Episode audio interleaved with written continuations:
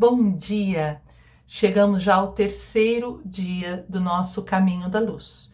E no terceiro passo do caminho da luz, nós vamos tomar consciência dos nossos pensamentos.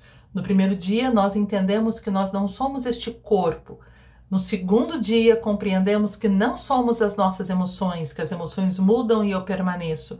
E hoje, no terceiro dia, nós vamos entender que nós não somos nada que esteja na nossa mente neste momento. Então a pergunta de hoje é: o que te preocupa? Todos nós temos vários pensamentos que ocupam o nosso campo mental.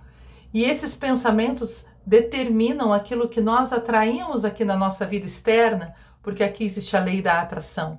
Então você sabe que dependendo da qualidade dos seus pensamentos é aquilo que você vai atrair. Então é muito importante que você tome consciência do que você pensa, para que você possa escolher os pensamentos mais adequados. Porém, compreendendo que seja qual for o pensamento que estiver na tua mente, você não é o pensamento. O pensamento é tal qual uma nuvem que passa no céu, que pode ser uma nuvem clara ou uma nuvem carregada, mas é uma nuvem. Então você pode ter um pensamento positivo, um pensamento negativo, mas serão apenas nuvens que irão atravessar o céu da sua mente. Você existe por detrás dos pensamentos, por detrás das preocupações. Nenhuma preocupação é capaz de limitar ou tirar a sua paz quando você compreende isso. Então, você vai novamente colocar o teu celular para despertar, você já está acostumado hoje, no terceiro dia. Você vai colocar no mínimo seis vezes, lembra? É muito importante que seja no mínimo seis vezes. E cada vez que ele despertar, você vai parar um minutinho e fazer a seguinte tomada de consciência. Copia o que eu vou colocar na tela. O que eu estou pensando agora?